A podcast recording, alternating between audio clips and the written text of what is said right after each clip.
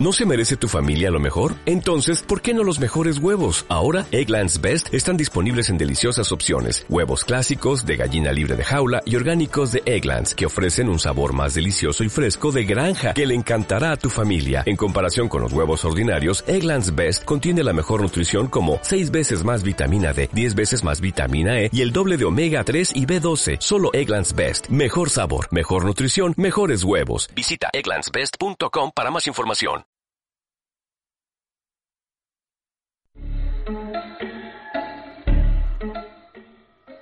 El mejor resumen de las competiciones más destacadas de League of Legends cada semana en League of eSports. También analizaremos los mayores eventos de Overwatch, CSGO y Hearthstone. Os esperamos cada jueves a las 19.45 en Follow Us Media. League of eSports.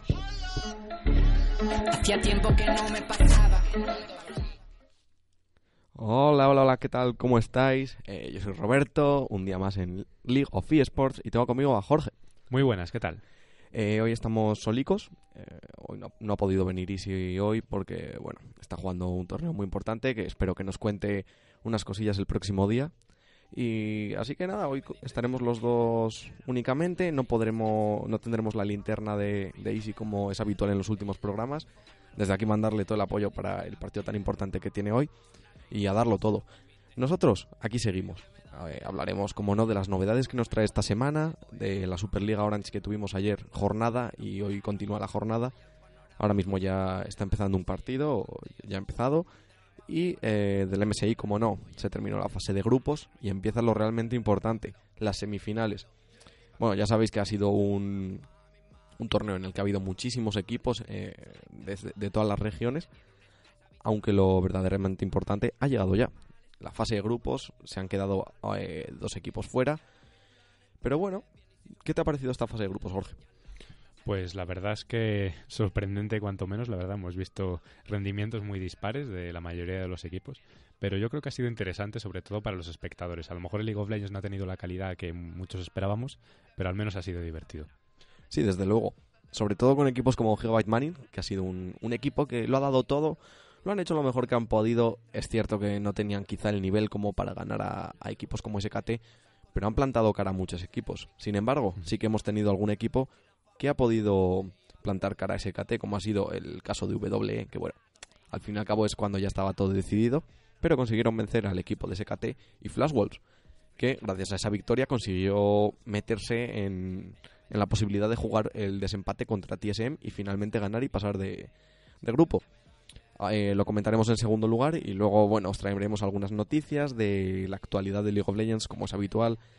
Ya sabéis las cosas que, pasan estas semanas. Así que vamos a pasar en primer lugar con la Superliga Orange. Ayer tuvimos dos partidos. G2 Vodafone contra Penguins Mafia. Bueno, de Yalaf Penguin. Este partido, pues una decepción para el equipo de los Samuráis y se decantó con un 0-2 por de Yalaf Penguin. Pues la verdad es que sí, G2 no levanta cabeza por mucho cambio de Lucian, mucha estrellita que nos han vendido, pero Sendo no está al nivel, Lucian tampoco y sin ellos dos el equipo no funciona. Bueno, la primera partida de Sendo no fue del todo mala, lo que pasó es que Jin le cortó el speed push del todo. Mm. Eh, es cierto que mirando las estadísticas sí que fue una muy mala partida por su parte, pero viendo eh, lo que es el juego de Sendo y lo que implica en el equipo del- de G2 Vodafone, fue el más importante porque fue el único que pudo agu- aguantar y que a base de su estilo de juego sí que podía haber ganado la partida. ¿Qué pasó? Que se enfrentó con un Jin, que es otro jugador totalmente diferente. Desde luego, Jin está mostrando un nivelazo que, vamos, parece que nos lo han cambiado. No parece el mismo del año pasado aquí. Es un jugadorazo ahora mismo, de los mejores top laners, yo creo, que tenemos ahora mismo la Superliga Orange, a menos del nivel que está dando. Luego ya, pues, veremos si lo mantiene o no, pero de momento se la está sacando. Sí, por nombre evidentemente no es el más grande porque viene de equipos pequeños como Monkeys el año pasado, en el que hizo una temporada eh, pues muy, es, muy normal, no, no hizo nada del otro mundo. Sin embargo, a- eh, este año se metió en The Yellow Penguin, que como bien sabéis Jerome se fue a las Américas, a hacer las Américas, y contactaron con, con, con este jugador, con Jin, y está dando un nivel increíble. Desde luego, yo creo que la clave de estas dos partidas, aparte del muy buen hacer de Kroxen y, y el resto del equipo como Java, el- la victoria Y Dual. y Dual, eh, la victoria ha sido prácticamente suya, más que por lo que ha hecho eh, para como méritos para ganar lo que ha hecho para defender su base contra ese Sendo que eh, G2 juega básicamente a que Sendo haga split push, mientras el resto del equipo eh, hace otras cosas como pelearse, otros objetivos.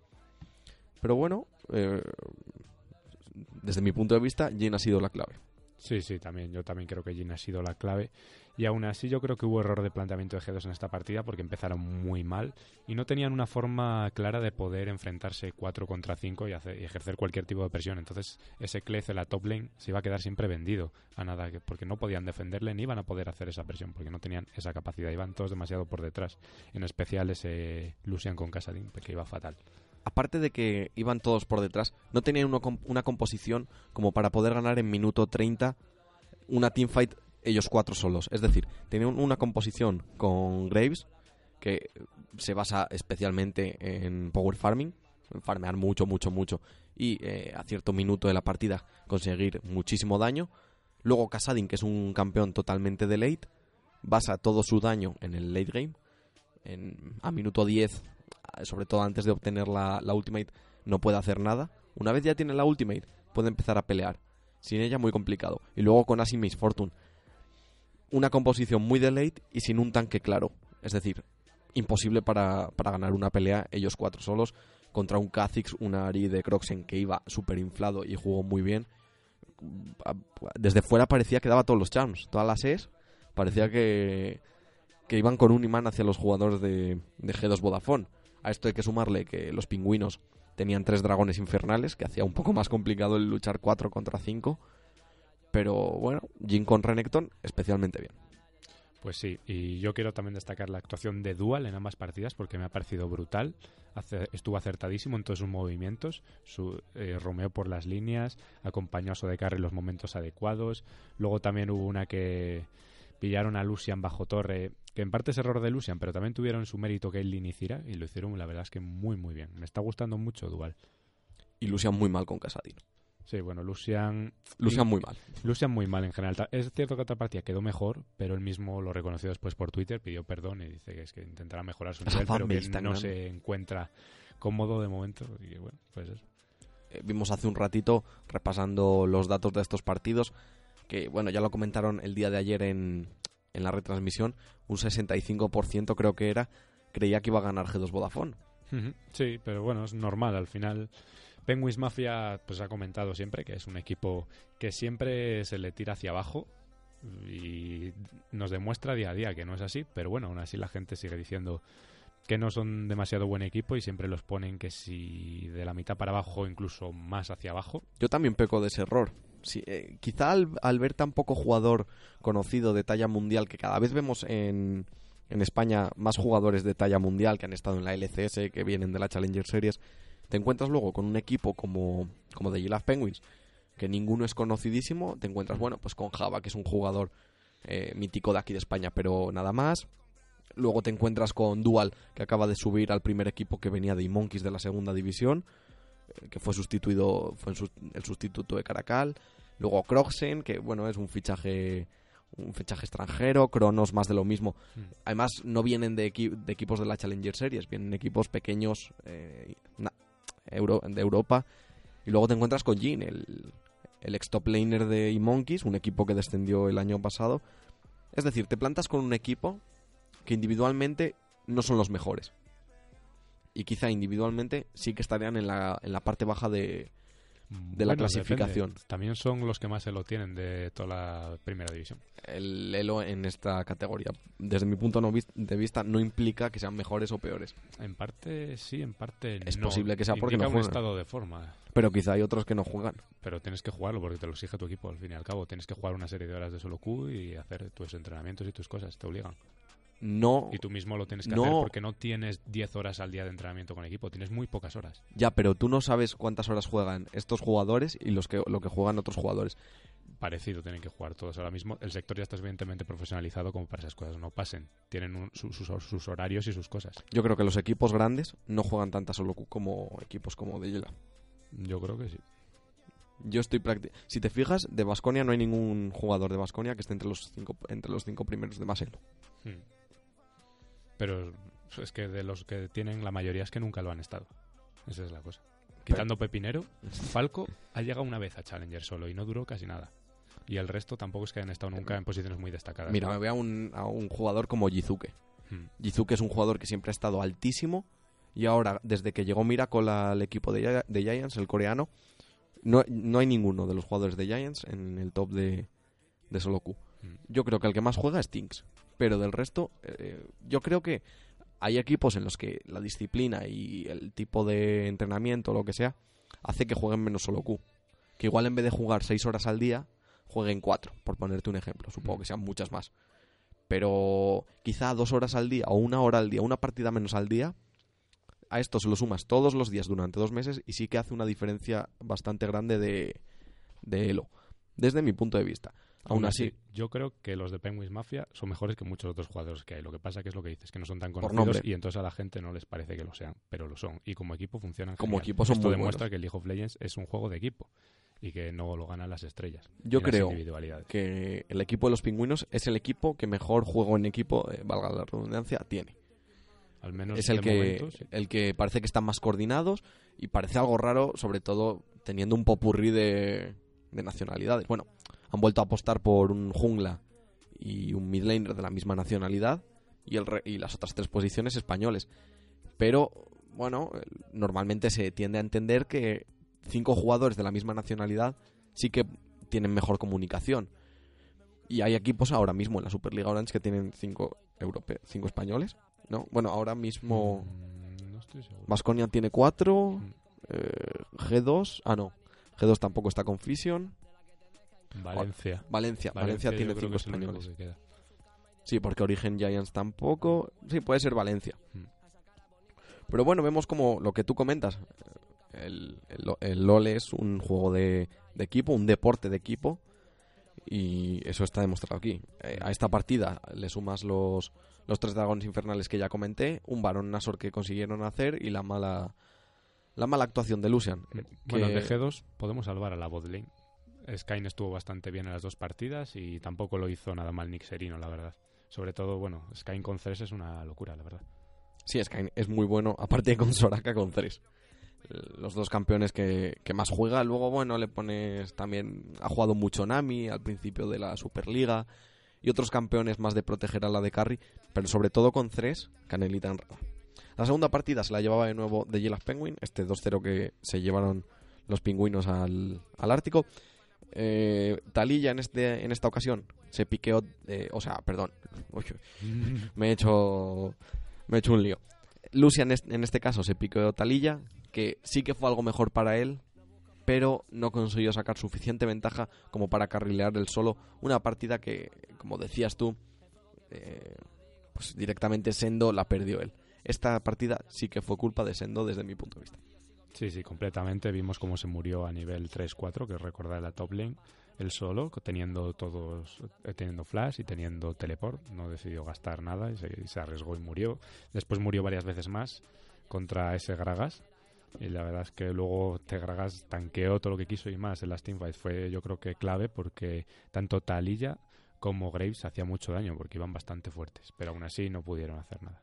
También hay que decir que aquí de Girlas Penguin se basó mucho en focusear a, Sendo. En primer lugar, le banearon campeones como Kennen, que es el campeón con el que con el que mejor lo está haciendo en Superliga Orange.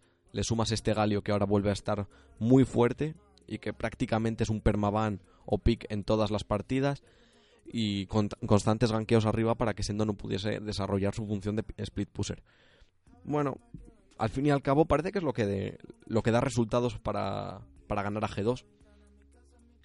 Pues sí, la verdad es que al final tiene dos puntos relativamente fuertes. Últimamente Lucian no lo es tanto y el otro es Sendo. Pues entonces atacas más a Sendo y te quitas un gran problema de encima y tienes muchas más opciones de combatir contra este equipo. Sí, la verdad es que si tienes dos puntos muy fuertes, uno ya no lo es tanto, te centras en el otro, poco tienen que hacer, porque Sendo es la base del estilo de juego de, de G2 Vodafone.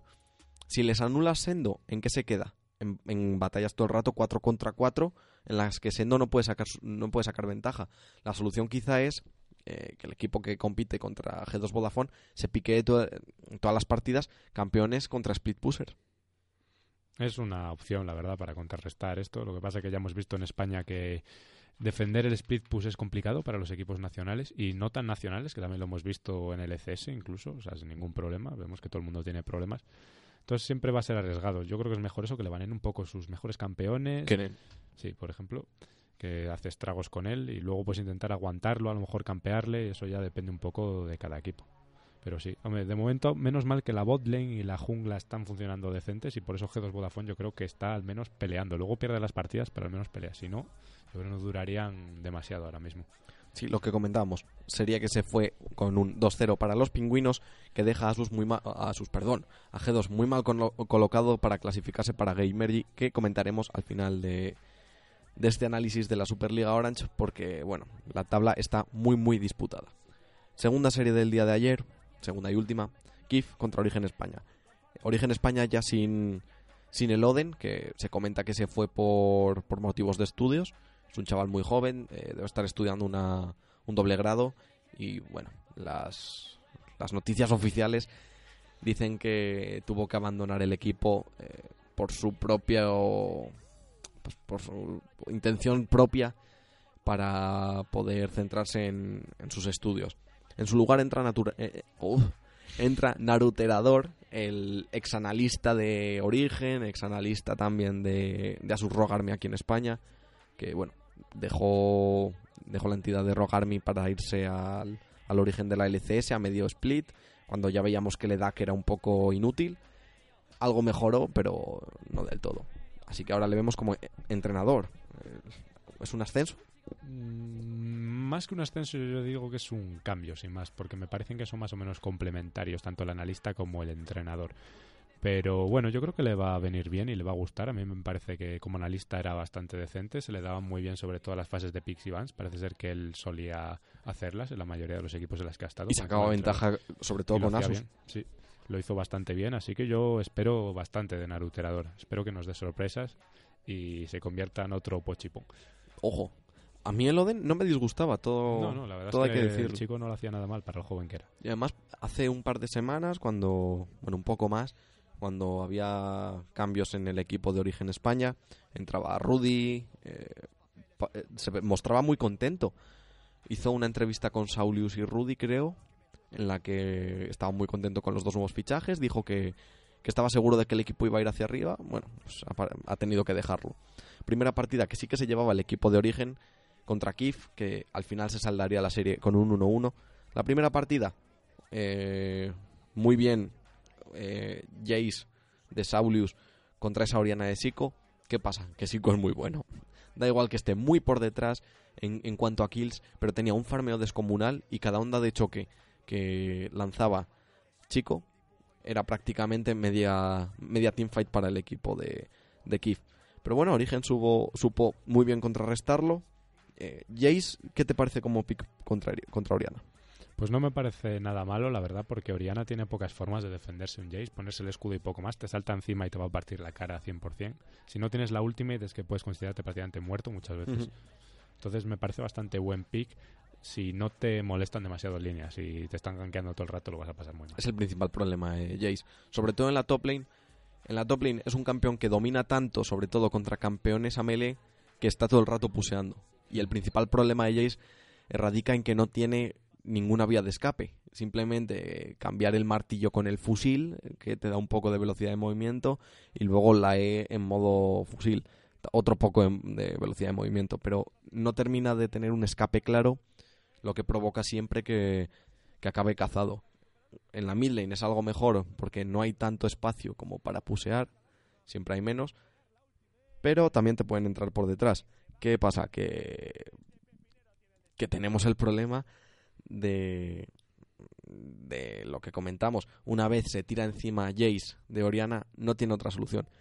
Jace podemos decir que es muy buen campeón en la mid lane contra otros campeones que no tienen movilidad. Efectivamente, es muy bueno siempre que no haya movilidad y que no te puedan destruir ellos también fácilmente. O sea, es, es un buen pick, desde luego.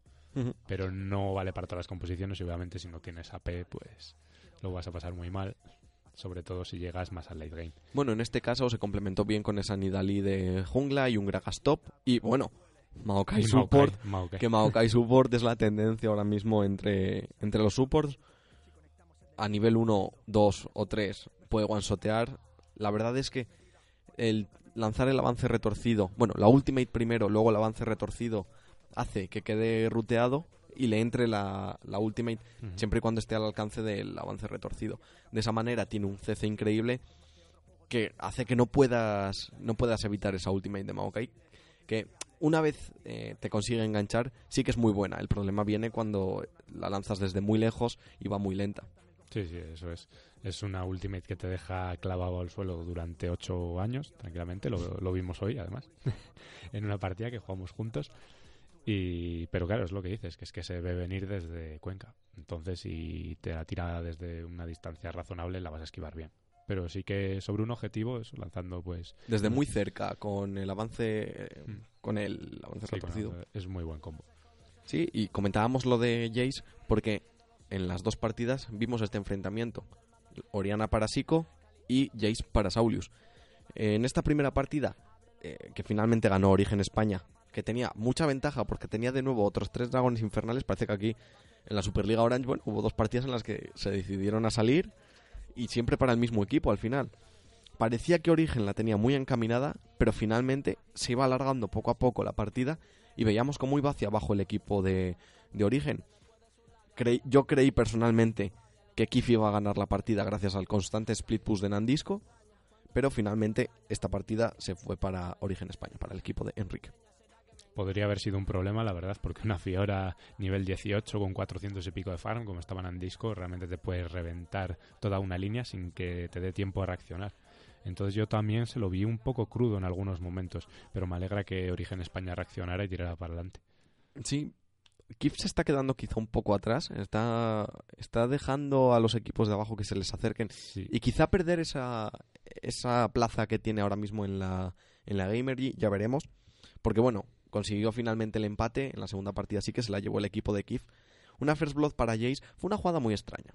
En primer lugar, eh, Jace que jugaba, repito de nuevo, Saulius en la mid lane, acudió a nivel 1 a la top lane porque eh, Nandisco estaba súper adelantado, estaba, estaba en el tribus, creo recordar, del equipo de, de Origen España y le cazaron ahí. Entonces subió Jace y tras estar un rato detrás de él consiguió la First Blood Jace eh, contra Nandisco. ¿Qué sí, pasó? Casi la torre de tier 2. Sí, sí, se metió en el, en el bus de Tier 2, Mm. consiguió salir después, pero acá- murió ahí Sí, fue una gastando, súper gastando flash. ¿Qué pasó? Que tuvo que tirar el teleport de nuevo. Desde luego esto penalizó muchísimo a Nandisco. Se llevó una First Blood Saulius, pero empezó perdiendo la línea muy fuerte contra esa Oriana que se encontraba con un 12-0 en cuanto a en cuanto a minions. Le mereció la pena porque cuando llegó a línea y, eh, estaba a nivel 3 Sico con Oriana y Saulius estaba a nivel 1. Sí, es siempre un problema. Al final tú cuando te mueves de tu línea y el rival lo aprovecha, estás perdiendo muchísima experiencia. Que una vez que vaquees le igualas esa ventaja o incluso a lo mejor se la, se la superas, puede ser. Pero siempre es un riesgo porque esos minutos lo vas a pasar muy mal. Siguiente jugada veíamos en la top lane. Se dieron cuenta de que el punto débil en este momento de la partida era Nandisco, sin flash y sin teleport, y le volvieron a atacar. Fueron, en este caso, Rudy eh, acudió a la línea de top con Nidalí y se consiguieron llevar, eh, en este caso, a Nandisco. Bajó torre, le consiguieron divear. De nuevo, más problemas para Nandisco, que quizá no podría desarrollar su función de split pusher como suele hacer siempre. Y acto seguido apareció Carbono en top lane. No dio ni una habilidad. Luego se tiró hacia, consiguió impactar la Q en, en Nidalí. O en Gragas. Fue en Gragas, creo. Se tiró encima, murió. Un, un conjunto de despropósitos. No me gustó nada Carbono. Creo que está a muy mal nivel. Hmm, Carbono últimamente, ya lo estamos viendo desde hace unos meses, que no es el carbono que nos tiene habituados. Supuestamente estamos ante uno de los mejores junglas de España, además con diferencia, por lo menos lo ha demostrado otros años, pero de momento este año Y no- por nombre. No da pie con bola, no acierta nada, está muy desacertado en casi todo, sus lecturas, sus acciones en general. Y Kif le necesita, desde luego, porque ahora mismo que Nandisco no está a su mejor nivel, Sico más o menos sostiene al equipo. Pero, Pues sí, porque Bardax no hace mucho. pero le necesita. La primera partida para, para Bardax fue una ASE lamentable, por cierto, lamentable. Segunda partida, ASE de nuevo. No, ASE no. En la segunda partida se lo banearon. le banearon a Ase y tuvo que optar por Varus, es cierto, porque en la segunda rotación de Vans eh, baneó en primer lugar Origen a, a Sindra y les quedaba un segundo ban que parecía que iba a ir destinado a, a Oriana. Finalmente decidieron banear a Ase, que bueno, pues Bardax el chaval no es muy bueno. A mí no me gusta mucho, no me gusta mucho. Yo creo que hay eh, 40 de carries mejores aquí sin haber estado en la LCS. Pero veremos qué tal le sale a largo plazo. Lo Kakume, comen- es tu oportunidad. Lo comentaban ayer en la retransmisión que Bardax es más importante más que por su calidad, porque es el shot caller actualmente del equipo. Sí, eso comentaban. No sé. Pero bueno, será, supongo. Al menos dicen que en ciertos momentos sí, Sí. que es importante en el equipo, así. A veces compensa, supongo. Sí, compensa tener un jugador peor mecánicamente para que sea un buen shot caller y vea bien el- la partida. Finalmente, esta partida se decantó para el equipo de en una jugada desastrosa del equipo de Origen. Consiguieron hacerse un varón Nasor, reaparecía justo Gragas y estaba en la parte inferior eh, Nandisco Split Pushing todo el rato. ¿Qué pasó? Les consiguió tirar torre e inhibidor. El varón sí que se lo llevó Origen, pero tuvo que gastar el teleport Gragas. Y a partir de ahí, poquito a poquito, finalmente, eh, un rato después, seis minutos después, consiguió llevarse un Baron Kif que terminó la partida tirando los tres inhibidores. Y bueno, y me hace mucha gracia Maokai, porque estamos viendo cómo se, se empezó a jugar en Corea y de repente todo el mundo, en cuanto se empezó a jugar en Corea, se dio cuenta de que estaba roto de support. Y ahora se está jugando, pero estamos viendo como en dos partidas se lo cogieron dos supports distintos. Primero se lo cogió eh, Il- Illusionis, creo que fue el Sí. primero que lo escogió, y después ya lo escogió En la misma serie. Sí, y después ya se lo llevó Omi con dos builds completamente distintas. El primero vimos como Illusion y se lo llevó bastante tanky. Se hizo una, bueno, los objetos un poco míticos de casi cualquier support, la Y Redención y el Solari. Y se hizo Con después. Liandri, ¿no? Se lo llevó Omi. Sí, Omi se lo llevó con Liandri y con botas de penetración mágica. Es cierto. Y luego ya no solo eso, sino que compró una vara adicional para hacerse aún Una más AP. Hubo una jugada en la que deleteó a Lulu. Se le tiró encima con el avance retorcido, le pegó una go y, y, y deleteó a Lulu 100%. O Sí, sea, sí, no le dio ni normal. tiempo a tirarse la ultimate Lulu. Y bueno, lo que quitan últimamente los pimpollas de Maokai no, Horrible, tiene, horrible. no tiene ningún sentido. Además se ven fatal en la jungla. pero fatal. Tú entras en un seto y no ves nada y de repente te revientan unas cosas. Sí. De repente ves cómo te ralentizan y te explotan y te bajan la mitad de la vida. Y dices, ¿qué ha pasado? Y dices, ah, es verdad que tiene un Maokai en el otro equipo con pimpollos. Sí, sí, yo Me- creo que a una de carry de dos, tres pimpollos lo puede matar. Sí, por eso ahora mismo contra Maokai son muy buenos campeones, como Yana, eh, Lulu, campeones que puedan poner el escudo y no y mitigar el daño que hacen los pimpollos. Y no acercarte a los setos. Y no acercarte a los setos. Como te acerques a un seto y hay un pimpollo, rip. Pero bueno, eh, esta partida la ganaron a base de split push, que finalmente se acabó con un 1-1, reparto de puntos, y la clasificación actualmente, a falta de dos partidos que se juegan hoy, que son el Giants Basconia, que están jugando ahora mismo. ¿Por quién te decantas? Entre Giants y Vasconia. Sí. 1-1. ¿Tú crees? Yo creo que van a. Porque los dos los veo en un estado de forma bastante decente. Yo creo que los dos se van a llevar cada una partidilla. Es que Basconia siempre la caga en una partida. Y Giants está bien. Hmm. Es que si se pone por delante de Jizuke en una partida, la gana Jizuke solo. Es que es eso. Yo Venga, es que yo- por eso yo me decanto también para el 1-1, 1-1. O incluso diría 2-0 para Giants si tuviera que No, decir no. ganador. ¿Tú crees que un 2-0 para Giants? Bueno, pues. Pues están a punto de hacerse un Baron Nasor. Le queda 2000 de vida. Cuidado. Eh, vale, se lo lleva el equipo de Giants. Baron Nasor para los gigantes, para el equipo azulito, el equipo de Lozark, que sigue manejando desde arriba. Y en cuanto al otro partido, el Valencia contra Asus. Va a ser un partido bastante interesante, la verdad, yo creo, porque vamos a ver a Ninten por primera vez en Asus. A mí me parece un jugadorazo. Yo creo que va a mejorar el equipo en general. Pero aún así, el, Val- el 2-0, Valencia, yo espero mucho del Valencia y espero que ganen. Y creo que es de los mejores equipos que tenemos y espero que poco a poco se conviertan en el mejor. Yo creo que 2-0 para Valencia también. Asus está muy mal y Valencia está bien. Hmm. Es a, eso- a priori son los favoritos. Lo que comentaba Jorge ahora mismo, Asus ha hecho un cambio de, de support. Rafa Lol se ha ido a Predators, al, al equipo de Latinoamérica. Se va como jungla. Hmm. Ha vuelto a su posición habitual. Resulta que ha dejado la, la posición de support, que parece que estaba un poco descontento en los últimos tiempos con esa posición. Ha, ha sido a cambio de Fene, que el jugador español, que también precisamente está allí, y será compañero de Eh, el ex top laner de aquí, de 800 equipos, Giants, Penguins, Origen... No, Origen no estuvo. No, No, en origen. eh, Penguin- bueno, ni me acuerdo de todos los Sí, equipos. pero Baskonia... unos cuantos. Es uno de los míticos de la liga. Y veremos qué, qué pasa finalmente, qué tal les va Predators y cómo funciona el Nintendo. A mí personalmente me parece que el cambio para Asus les ha salido muy bien. Yo estoy completamente de acuerdo. Rafa Lowell, desde que cambió un poco el meta de supports, ya hace tiempo no se le ve cómodo. Tampoco ha estado jugando además bien. Le, le cazaron demasiadas veces. Tuvo una época que es verdad que parecía buenísimo, que decíamos, este chico, Es el mejor support de España. pues prácticamente, la verdad es que hasta lo pareció en algunas partidas. Pero bueno, se vino abajo y no ha levantado cabeza y me parece pues normal que haya querido este cambio de aires. Además, viendo la situación de Asus, de todo lo que hemos hablado ya de la gaming house, de todo esto, pues también entiendo su marcha. Igual ha sido un acuerdo entre los dos. Igual Rafa quería marcharse. Quería, Quería buena conexión en la internet Claro, quería irse a un sitio con conexión. y sin Chema molestando. Bueno, a mí me parece que es acertado para ambos, que a los dos les puede venir bien de cara al futuro. Veremos cómo se desarrolla la situación. Y la clasificación se queda con eh, Thunder X3 Basconia primero a falta del partido que están jugando ahora y el partido que tiene pendiente contra los pingüinos. Segunda posición los pingüinos. Tercero Valencia a falta de un partido. Kif cuarto con 14 puntos. Pero le está pisando los talones tanto Asus como G2 como Origen. Y bueno, Ori- eh, Giants tiene un punto menos. Eh, Giants ahora mismo está último con 8 puntos, pero la salvación está en 9 puntos con Origen G2 y Asus. Hay que recordar que G2 y Origen ya han jugado, por lo tanto, hoy si gana podría salir del descenso.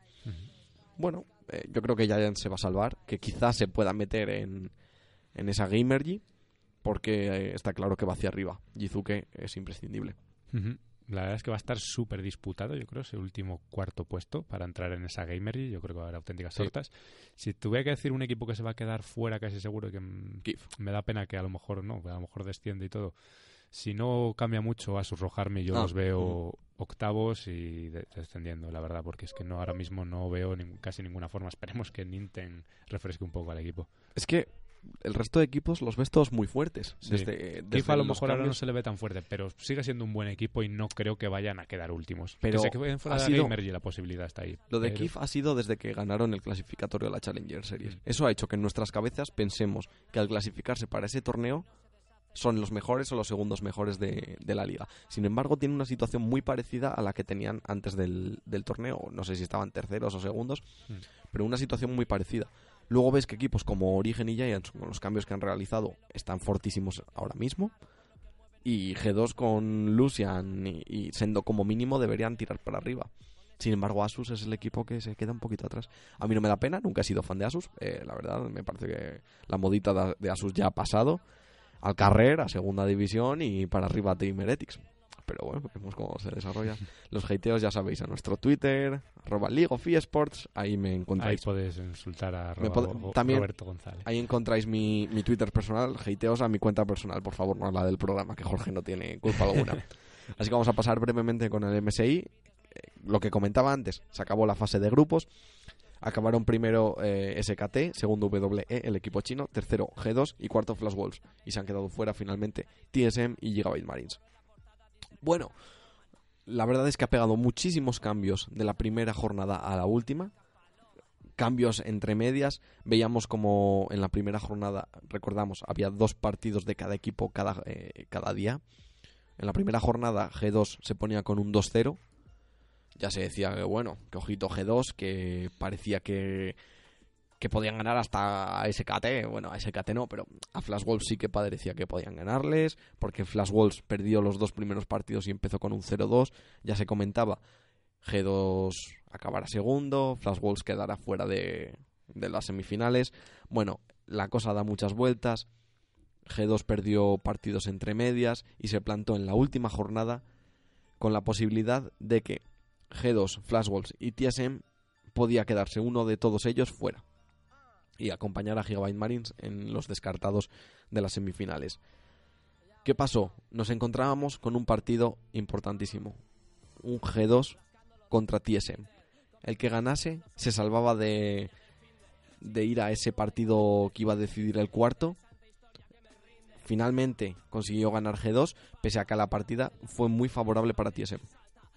Pues sí, la verdad es que hemos visto un rendimiento de G2 muy, muy dispar. Algunas partidas bastante buenas, otras horriblemente malas. Además, insiste muchísimo en un pick de Nunu que a mí no me acaba de convencer. Además, es que no lo juega nadie, solo ellos, realmente. Insisten demasiado en tener a Trick de jungla. También, la verdad es que, pues sí. Trick últimamente tampoco está jugando demasiado bien y es verdad, TSM pues empezó esa partida súper por delante y es que parecía que se la iban a llevar bastante fácil. El hateo a Trick es por cómo está ahora, evidentemente. Fue el motor de, de G2 en, en este split de la LCS y sin él no hubieran ganado. Pero ahora mismo está muy mal, quizá también acompañado de que la setup de G2 siempre tienden a hacerla en torno a Sven, en que coja un carry de late game y que el resto del equipo le proteja durante 30 minutos para que eh, a minuto 40 él consiga destrozar con Caitlyn. Sí, por ejemplo.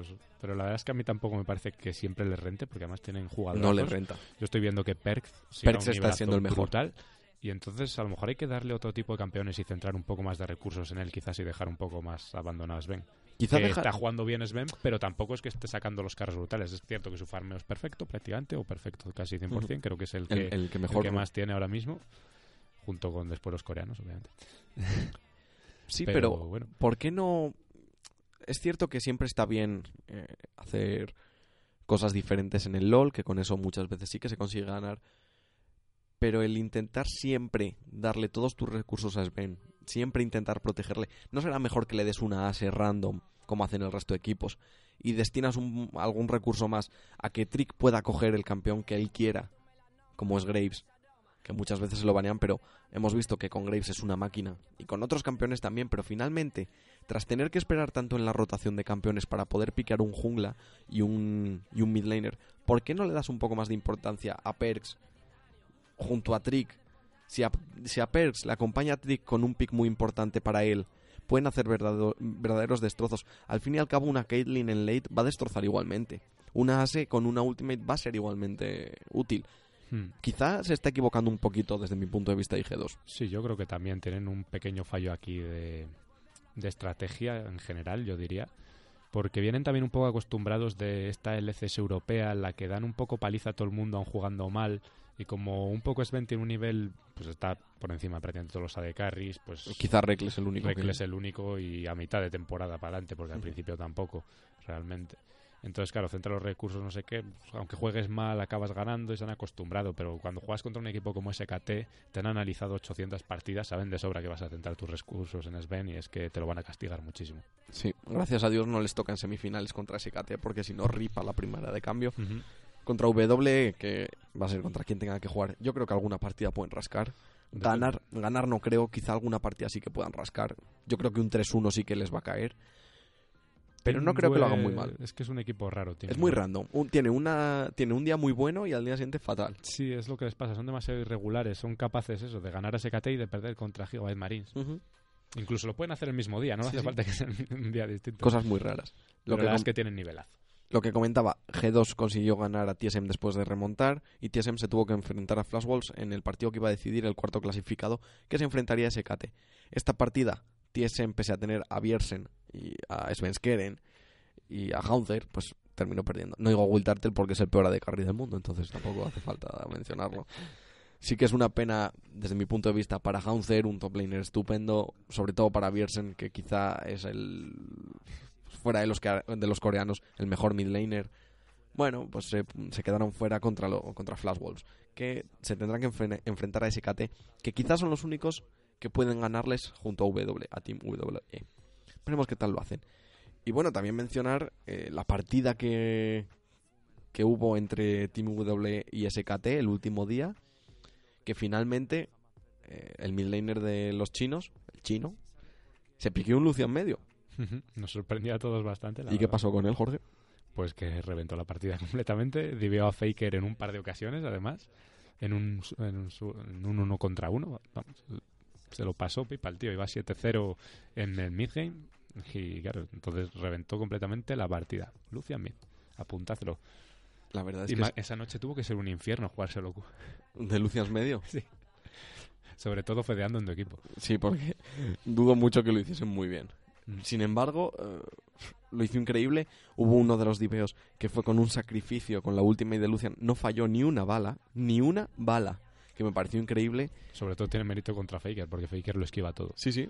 Eh, otra cosa no, pero esquivar esquiva todo. Finalmente, esa partida, es cierto que era la última partida de la fase de grupos, quitando la de TSM contra Flash Wolves. Bueno, quizás se dejaron llevar un poco los dos. Yo creo que los coreanos nunca se dejan llevar. Mm, Yo tampoco. Todo el mérito va para Team W. Desde luego, yo creo que jugaron muy bien. Además, eso, sacaron un pick un poco para sorprender. A ver, para sorprender entre comillas, porque sí que es cierto que entre los profesionales es un pick que ya últimamente se conoce y se empieza a ver en algunas scrims, incluso en solo Q. O sea que ya se va conociendo. Pero bueno, aún así sorprende la primera vez que te lo sacan. Acaban de salir las notas de un próximo parche.